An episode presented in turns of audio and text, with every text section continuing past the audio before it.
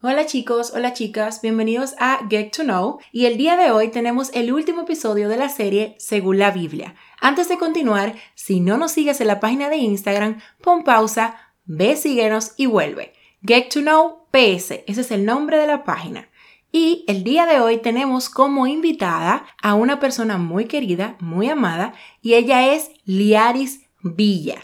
Es la primera mujer que tenemos en el podcast aparte de mí. Nada, sin más nada que decir, comencemos. Esto es Get to Know, rompiendo paradigmas para llevarte a la cultura de Dios. Hola Liaris, me gustaría por favor que te presentaras, que dijeras quién es y todo eso. Hola Pamela, para mí es un placer estar compartiendo contigo en esta hora. Mi nombre es Liaris Villa, como antes lo mencionaste. Soy directora general del Centro de Danza Judá. Soy madre, soy esposa y actualmente estoy liderando a los adolescentes de mi iglesia local. Gracias, Liaris, por presentarte y por decirnos quién eres. Antes de comenzar, sí me gustaría decir que fuiste elegida porque cuando empezaste tu noviazgo con la persona que estás casada ahora mismo, no, él no era cristiano. ¿Verdad? Así es. ¿Y tú estabas empezando o ya tenías un tiempo? Exactamente, ya tenía un tiempo. Ya tenía un tiempo en la iglesia. Entonces me llamó mucho la atención porque ahí se ha visto muchos frutos. Entonces vamos a, a desarrollar y ver qué podemos sacar de todo esto. Perfecto. Entonces, la primera pregunta sería, ¿qué es yugo desigual según la Biblia? Ok, el término yugo desigual se menciona una sola vez en la Biblia y hace referencia específicamente a esa unión que se da entre dos personas que tienen inclinaciones o intereses que son completamente distintos, que están divorciados uno del otro. La única vez que se menciona este término en la Biblia es en 2 Corintios 6, del versículo 14 al 15. Te lo voy a citar.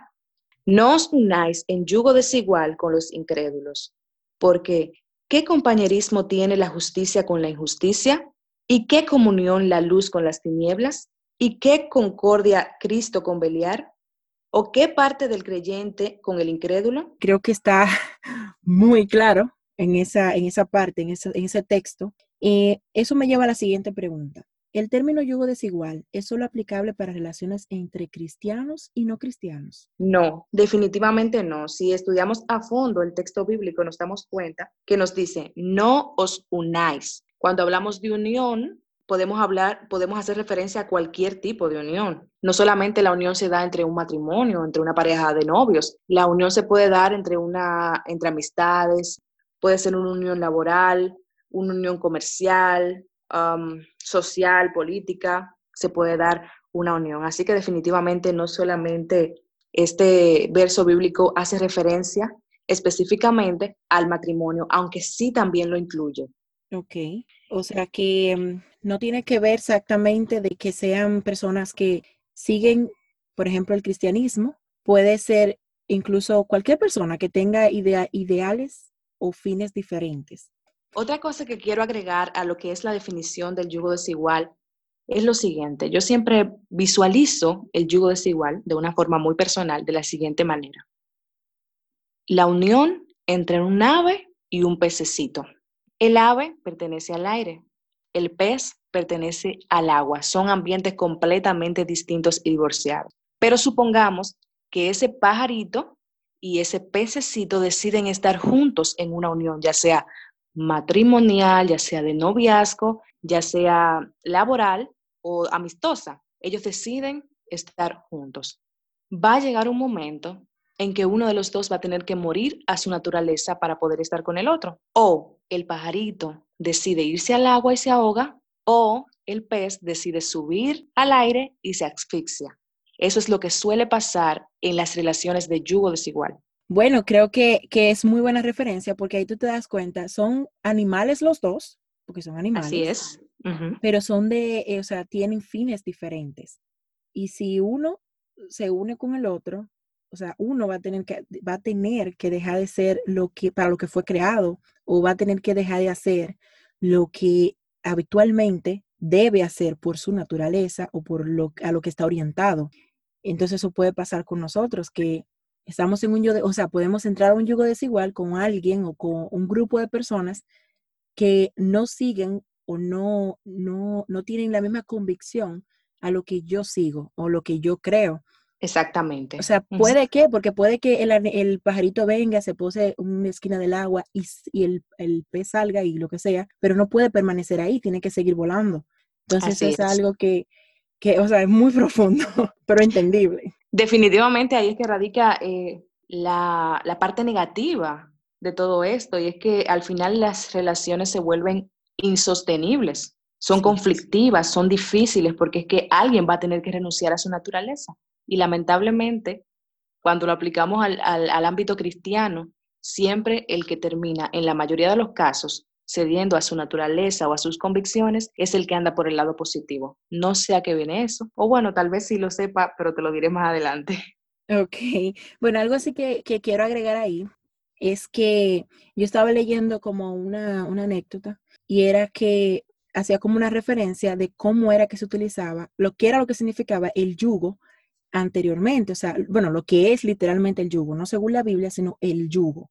Literalmente el término. Eso, es un, un instrumento que se utiliza para unir dos bueyes. Se supone que es con uno más mayor y uno más menor, o sea, el, es el buey, el buey y no recuerdo cómo se llama el otro.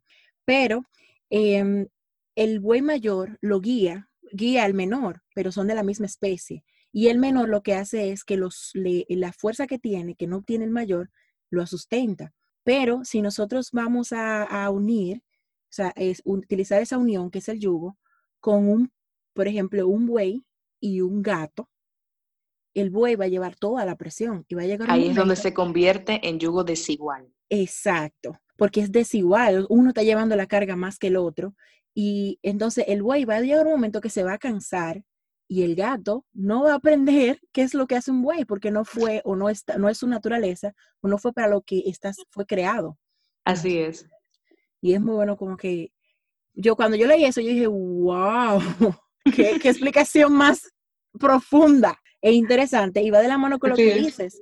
Si, si la naturaleza del ave, del ave es volar, cuando si, si decide bajar al, al agua, va a llegar un momento que se va a cansar y, va a sentir que está perdiendo sus, sus habilidades, sus dones y todo eso, porque va a empezar a hacer, va a querer hacer lo que hace el pez y va a terminar, o sea, mal. No, Definitivamente. es lo que solemos hacer, disculpa, es lo que solemos hacer las personas que caen o que caemos o que hemos caído en algún momento de nuestras vidas en yugo desigual. Y es que terminamos renunciando a lo que nos a lo que nosotros pensamos, a lo que creemos, a lo que nos gusta, para poder encajar en la vida de esa otra persona. O también a veces la otra persona termina renunciando a sus convicciones, a sus creencias y a sus hábitos para encajar en nuestra vida. Pero alguno de los dos al final pierde. Sí, incluso no solamente se ve en, como tú decías al principio, no se ve solamente en matrimonios, no se ve solamente en, en noviazgos, sino también en amistades. Yo particularmente he tenido amistades en los trabajos que en algún momento yo digo, espérate, espérate, espérate, espérate, espérate. Vamos a cortar por lo sano. Porque, porque siento que me estoy, o sea, estoy adoptando cosas que no debería de, adoptar o yo debería de manejar eso. Y ya ahí somos humanos los dos, tenemos, hacemos la misma cosa, pero hay cosas que yo no debería pasar. Hay límites que yo no debería pasar. Entonces, uno tiene como que, es normal que uno pueda llegar y porque uno tiene que hacer amigos. El punto es saber manejar eso. Exactamente. No dejar, no dejar nuestra esencia a un lado para poder tomar la esencia del otro. Y tener claras nuestras convicciones, sobre todo. Aunque, mira, hay, hay veces que algunas de estas relaciones son llevaderas hasta cierto punto cuando se trata de una amistad y no hay mucho que involucrar de ambas partes, pero cuando hay una unión más íntima, entonces sí se dan los problemas. En el ámbito laboral, por ejemplo, cuando eh, vemos que dos personas se asocian y una persona es justa, correcta, que le gusta hacer las cosas bien, pero hay un tramposo, uno que es injusto, que le gusta tomar atajos, ¿verdad?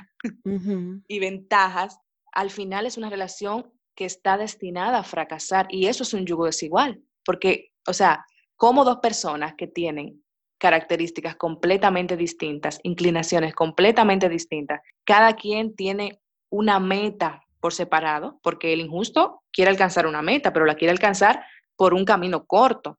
Pero el que es justo quiere hacer las cosas como van. Entonces, ¿cómo se van a poner de acuerdo? Alguno de los dos va a tener que ceder. Sí, alguno de los dos o aprende la maña del otro o el otro se vuelve más sano.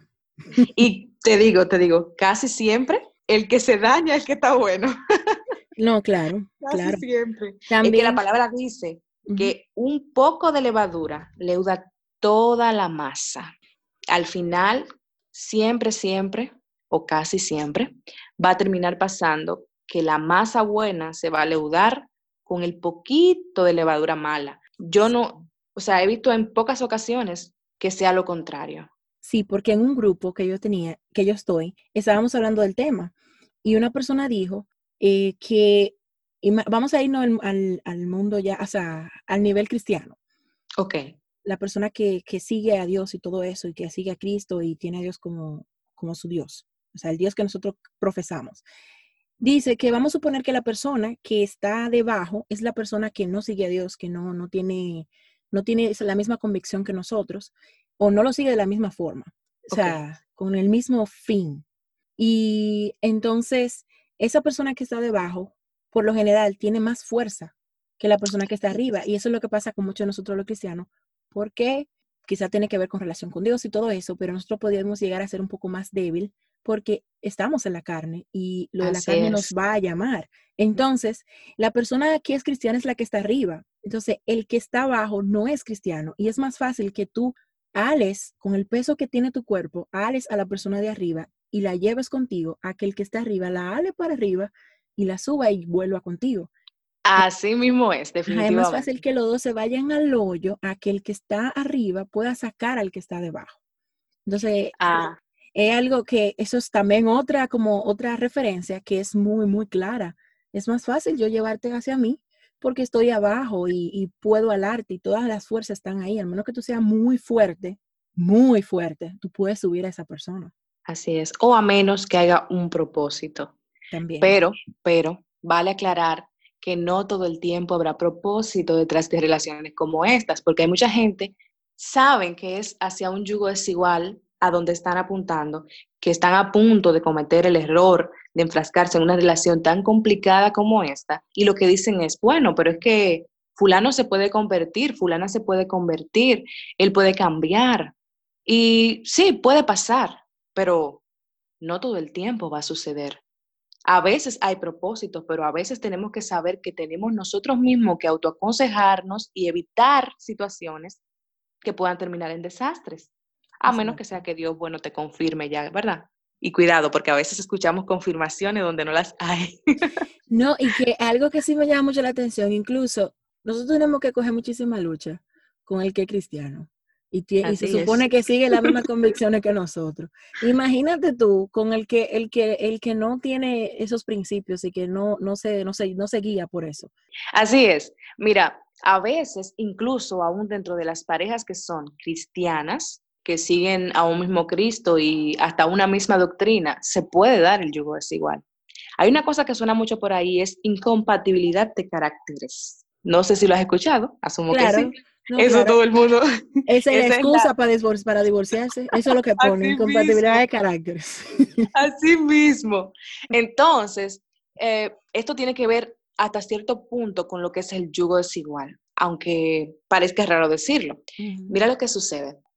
A veces nos enfrascamos en una relación donde yo tengo un norte muy distinto al de mi pareja. O sea, mis, mis metas, mis proyecciones, lo que yo quiero, hacia dónde voy, está completamente divorciado de los planes y proyecciones a futuro que tiene mi pareja.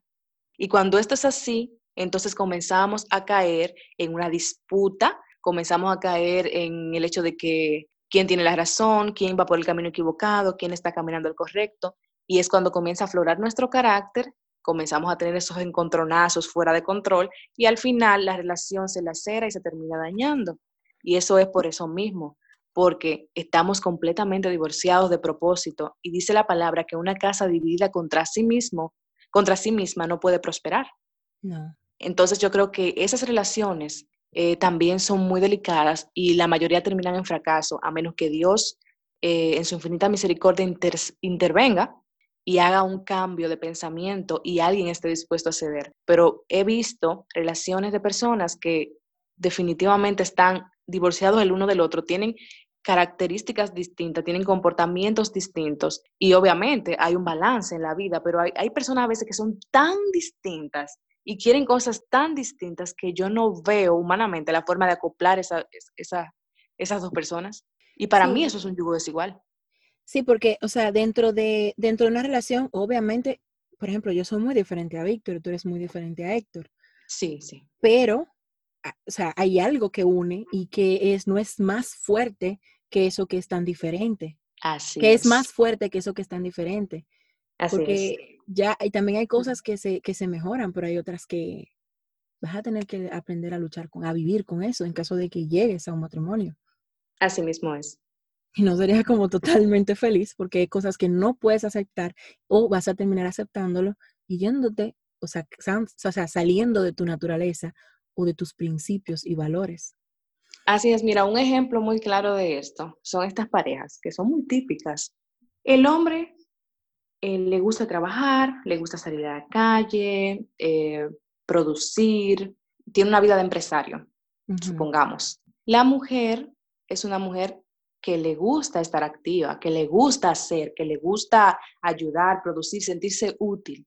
Pero el hombre es uno de estos hombres que dice, no, mi mujer tiene que estar en la casa, tiene que cocinar, tiene que lavar y planchar y cuidar los niños. Mi mujer no trabaja. Pero la mujer sabe que el hombre piensa así, pero no, no discuten el, el tema antes de casarse, no discuten el tema antes de pasar a un mayor grado de compromiso, ni ni buscan llegar a un punto medio, sino que se, embarcan en un matrimonio. Al final, la mujer termina renunciando a su esencia, a sus sueños, a lo que quería alcanzar, ser y lograr, y el hombre está feliz. O puede pasar que la mujer se revele y diga, no me siento completa, me siento inútil, tengo que salir y tengo que trabajar y tengo que producir y tengo que ser. Y entonces se termina revelando y el hombre se termina incomodando con la situación y comienzan los conflictos y terminan en un fracaso. Pero esto se sucede por no aclarar, por no buscar un punto medio, por no sopesar la situación, por no darle importancia, porque muchas mujeres u hombres caen en el error de decir, fulano o fulana va a cambiar después que nos casemos. Si tú verás que él me lo va a permitir. y ahí es cuando se dan relaciones, eh, ¿cómo se dice? Desiguales desiguales. Sí, claro, va a cambiar, sí, oh, sí, claro. Algo sí que también me gustaría decir es que vamos a, a, nivel ministerial. No digo que no se puede, no, no estoy diciendo que no se puede, sino que es un poco más difícil. Imagínate un pastor y un apóstol. Uy, uy, uy. El pastor es la persona que está en la iglesia, es, vamos a decir, el ángel de la iglesia que está ahí para liderar a todo aquel que está ahí dentro. Son sus, él tiene, es el, el pastor y sus ovejas. Pero el apóstol anda por la vida creando pequeñas iglesias, dejándola con alguien y yéndose. Exacto. Entonces, ¿qué va a pasar con esa persona? ¿Me entiendes? Sí. no estoy diciendo que es difícil, no estoy diciendo que es imposible. Yo no he dicho eso porque yo no lo he vivido y quizás hay personas que lo han vivido y lo han superado y lo han sabido manejar, pero eh, mi mente como que no, no, no entiende, no cuadra. Mira, siempre va a haber escasas excepciones. Sí, siempre, dentro de todos los panoramas habrán excepciones. Ahora bien, yo siempre afirmo a los jóvenes y a los adolescentes, Dios une ministerios, Dios une propósitos. O sea, yo no creo que Dios ande jugando al azar por ahí. Este, definitivamente Él sabe eh, cuál es el curso de nuestras vidas. Él sabe hacia dónde nos dirigimos y cuál es el fin. Por eso Él une personas que tengan propósitos similares. Yo digo que Él une ministerios para que seamos complementos unos de los otros. Sí, realmente es así. Yo siento como que cada una de las personas que están juntas tienen como algo afín, aunque uno sea algo y el otro sea otra cosa, como que al final pueden complementarse tan bien que pueden trabajar juntos, pueden trabajar juntos, pueden ser un buen equipo y llevar los ministerios de la mano, uno con el otro, y como que hacerlo bien. y que sigan haciendo y sin dejar de hacer lo que el otro es, porque vuelvo y te digo, nadie es igual y es muy difícil tú encontrar una persona tal cual como tú y que se unan, eso sería súper aburrido. Pero hay que saber cómo qué con qué persona sí yo puedo tener un balance y como que con qué persona yo puedo llegar a un punto medio sin que me afecte lo que yo soy y sin que afecte lo que esa persona es. Así es, así es, definitivamente. Entonces vamos a pasar a la siguiente pregunta. Ventajas y desventajas entre esas relaciones, que son de yo. Bueno, yo creo que hasta el momento ya hemos respondido. Muchas, en verdad sí. Hay muchas desventajas y muy pocas, por no decir escasas o ninguna, ventajas. Yo creo que no hay ventajas, definitivamente. La única ventaja posible que se podría manifestar en un tipo de relación como esta es que si es entre creyente y no creyente, el no creyente crea. Si es entre un justo y un injusto, el injusto eh, sea transformado por el poder y la misericordia de Dios y se vuelva justo por tu ejemplo. O en cualquier otro caso, el que está mal comienza a caminar por el camino que sigue el que anda en el bien. Esa sería la única posible ventaja, pero desventajas son muchas, son muchísimas. Mira, por lo general estas relaciones van a ser altamente conflictivas. Esa palabra que usamos mucho, tóxicas. Sí. Eh, sí, como te dije antes, alguien va a tener que morir a su naturaleza, a sus sueños, a sus deseos, a lo que es, a su esencia. Alguien va a tener que morir. Ah, vamos a poner en juego nuestras convicciones y ahí es donde viene el principio del pecado y vamos a terminar siendo una sombra de lo que es la otra persona. El que, el que tenga que ceder va a terminar siendo la sombra de la otra persona. Sí, porque si, eh, disculpa que te interrumpa, sí, porque si ambos eh, dicen, ok, yo soy yo, yo voy a hacer lo que yo quiera, yo soy yo, voy a hacer lo que yo quiera, ahí va a haber un conflicto. Por eso, no va a prosperar. Ajá, entonces uno va a tener que ceder para poder acoplarse a la vida del otro, o como la lleve, o el otro, o sea, uno de los dos va a tener que hacerlo, o terminaría en lo peor, que es separándose. Entonces yo creo que, que por eso es que hay que evitar al máximo este tipo de relaciones, porque al final o terminamos fracasando en la relación o cuando venimos a reaccionar nos damos cuenta que hemos perdido muchísimo tiempo, que hemos invertido tiempo y esfuerzo en una relación que no funcionó. Exacto. Eso es, eso es como que es, hay crecimiento, porque ¿quién dice que no? Que en ese proceso hay crecimiento. claro, claro. Pero, ay, qué difícil. En cuanto, en cuanto a las ventajas, eh, yo soy un testimonio de que sí, definitivamente se pueden dar, se pueden dar, pero son escasas. Lo he visto porque aunque yo fui, aunque yo soy y mi pareja un testimonio de lo contrario, de que sí pueden haber ventajas en este tipo de relaciones, he visto multiplicado al mil el hecho de lo contrario. O sea, no, y que relaciones fallidas. Cabe ¿Eh? destacar también que, por ejemplo, mira, yo conozco a Héctor desde que yo soy pequeña y estudiar con él. Y tiene una excelente educación. Y era una persona con. Así es. O sea, era eh, como que el, entre lo normal, el raro, por así decirlo. Porque no, no, e, no, era, no era esa persona que andaba por ahí con, como destellando malicia, desde, como que, tú me entiendes, era una persona como muy sana, aunque no tuviera a Dios en ese momento como su principal, como la persona principal en su vida, era una persona que tenía una muy buena educación y no que solamente se la dieron, sino que él la practicaba. Sí, Porque puede que te la den y tú no la practiques. Así es. Que, la practicaba y, entonces yo puedo decir, bueno, quizás eso influye mucho por la persona que es él, pero no todo el mundo tiene el mismo carácter o tiene eh, la misma educación y, recibe lo mismo, ¿me entiendes? Así es. Eh, ahí es donde entra el principio de, ser escogido, de estar marcado. Yo creo firmemente que mi esposo estaba guardado y escogido para Dios, que fue marcado desde el vientre de su madre. Es ahí cuando entra lo que es el propósito. Cuando Héctor y yo nos conocimos, ninguno de los dos era cristiano.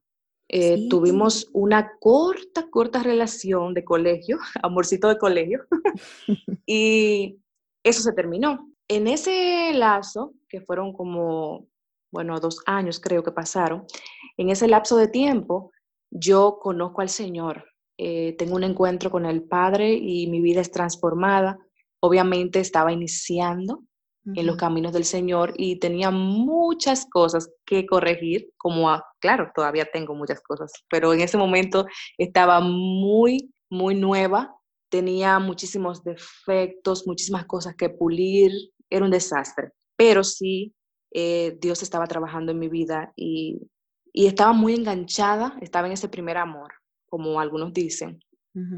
¿Qué pasa? Es en ese momento cuando Héctor vuelve a mi vida y había algo que venía desde antes y es en ese momento cuando me enfrento a la difícil decisión de si quiero volver a iniciar una relación a unas sabiendas de que él no es cristiano y yo sí ya estoy buscando y estoy en los caminos. Mucha gente se dirigió a mí y me dijo, no, eso está mal, eso es pecado, no puedes hacerlo. Ya tú eres cristiana, tú no puedes caer en un yugo desigual.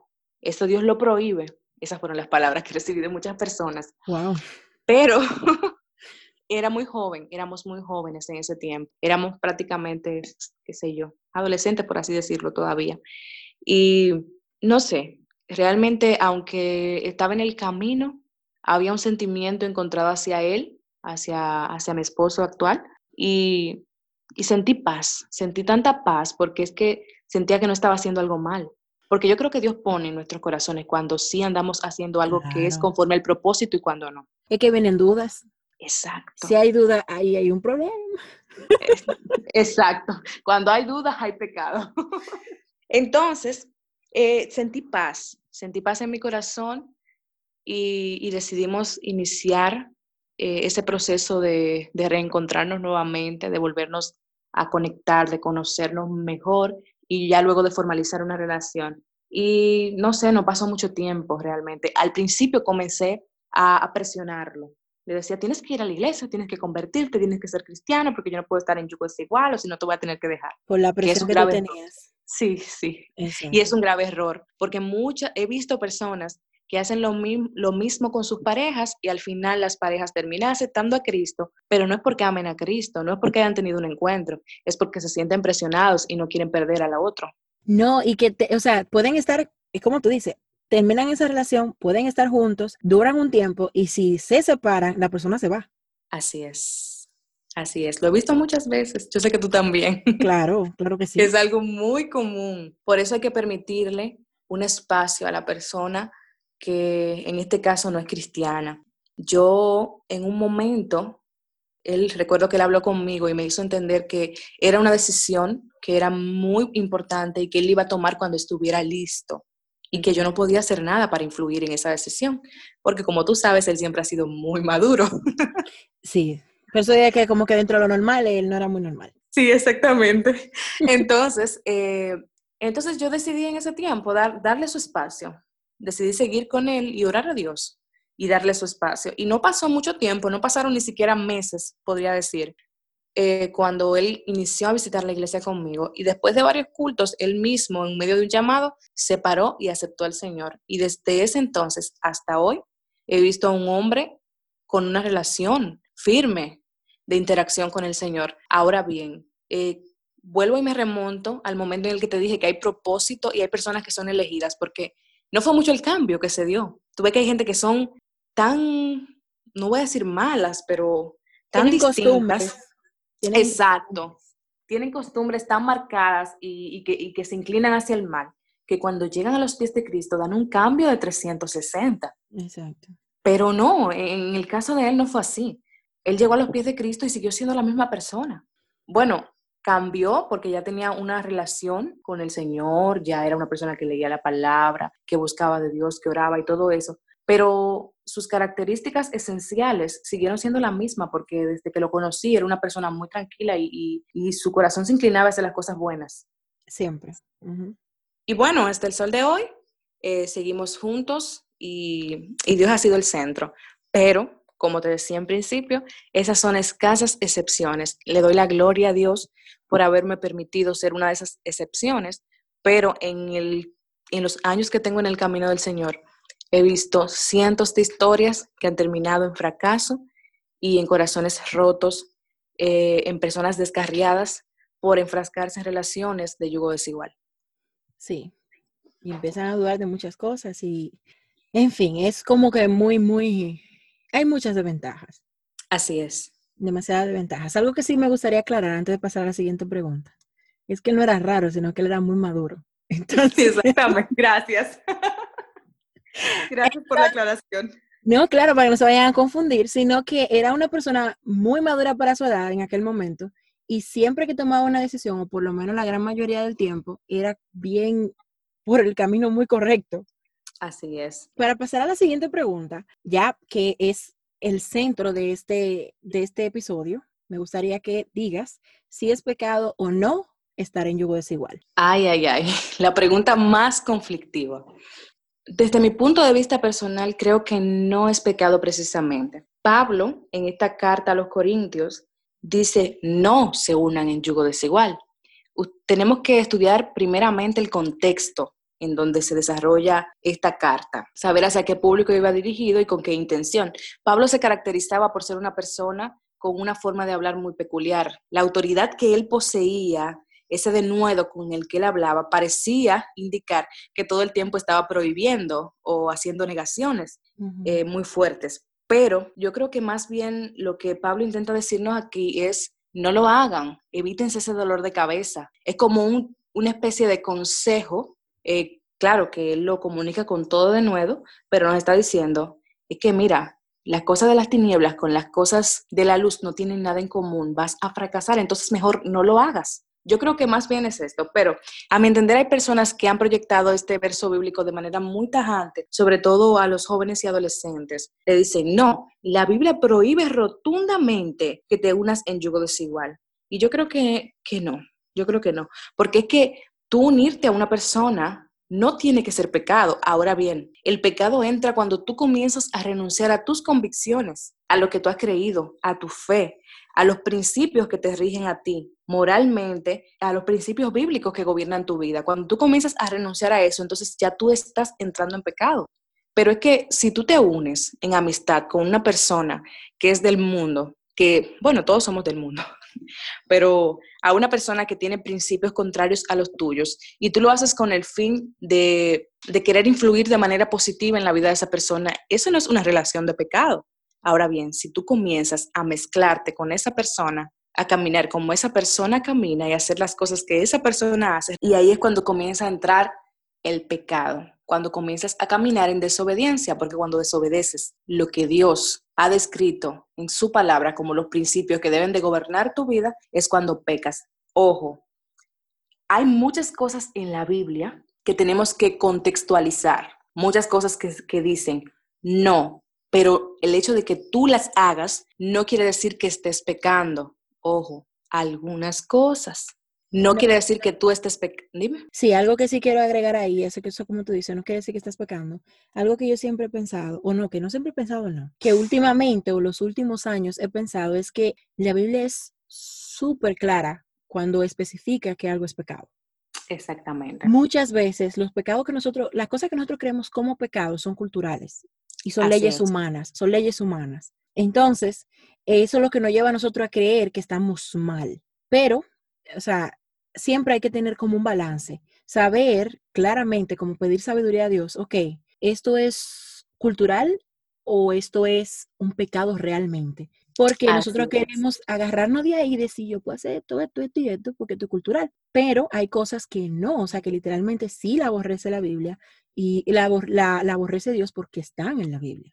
Y, son claras. Y lo especifica, lo especifica. O sea, se puede buscarlo y sí lo especifica, pero hay cosas que no están tan tan específicas en la Biblia o que no están en la Biblia, es porque a través de los años esas cosas o esos comportamientos han traído ciertos problemas a ciertas personas y la gente lo toma como un no, es pecado. así es, así es. Mira, yo invito a todo el que nos escuche a no solamente leer la Biblia y estudiarla de manera interpretativa, sino a contextualizar todo lo que lean, porque eso es lo que va a dejar que haya cierta claridad entre lo que es pecado y lo que no. Si nos basamos en el Antiguo Testamento, hay muchísimas cosas que ahora mismo no son pecado y que en ese tiempo para esas personas y con la intención de corazón con que lo hacían, sí era pecado delante de los ojos de Dios.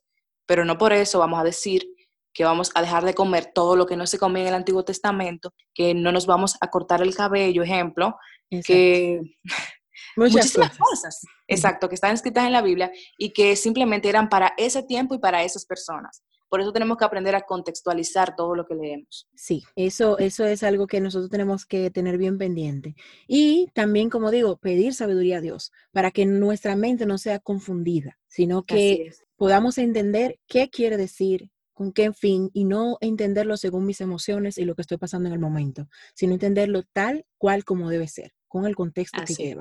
Entonces, nada, Liaris, creo que ha sido una excelente conversación. Me encantó y a mí también. Ha sido, creo que va a ser de mucha bendición. Espero que sea de mucha bendición y que no traiga confusión, sino que traiga claridad. Y si no ha pensado en eso, que lo piensen y lo tomen en cuenta, porque creo que es muy, muy importante. Es muy difícil vivir con personas, ya, imagínate ya casados, vivir con personas totalmente diferentes a ti, que siguen cosas diferentes a ti. O sea, es muy difícil.